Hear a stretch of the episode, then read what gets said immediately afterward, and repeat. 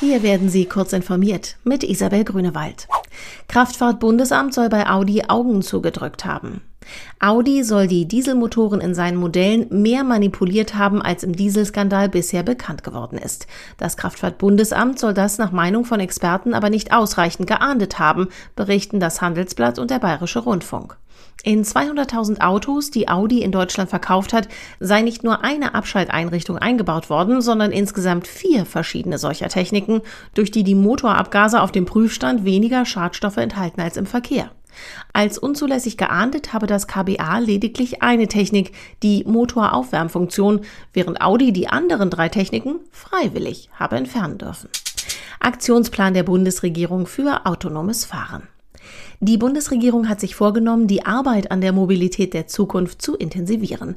Das Bundesministerium für Bildung und Forschung, das Bundeswirtschaftsministerium sowie das Bundesministerium für Verkehr und digitale Infrastruktur haben dazu einen Aktionsplan Forschung für autonomes Fahren verabschiedet.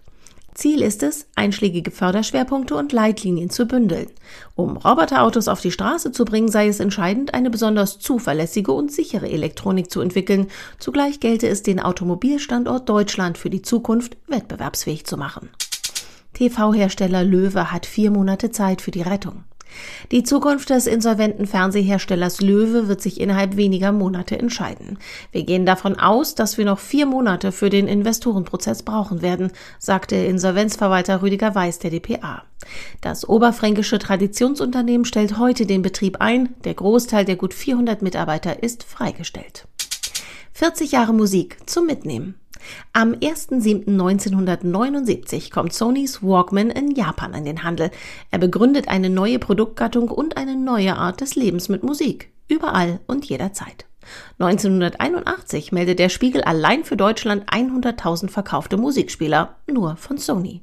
Klein und fein beherrscht Sony lange Zeit so gut wie kein anderer, bis Apple mit dem iPod kommt.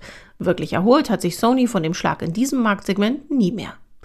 Diese und weitere aktuelle Nachrichten finden Sie ausführlich auf heise.de.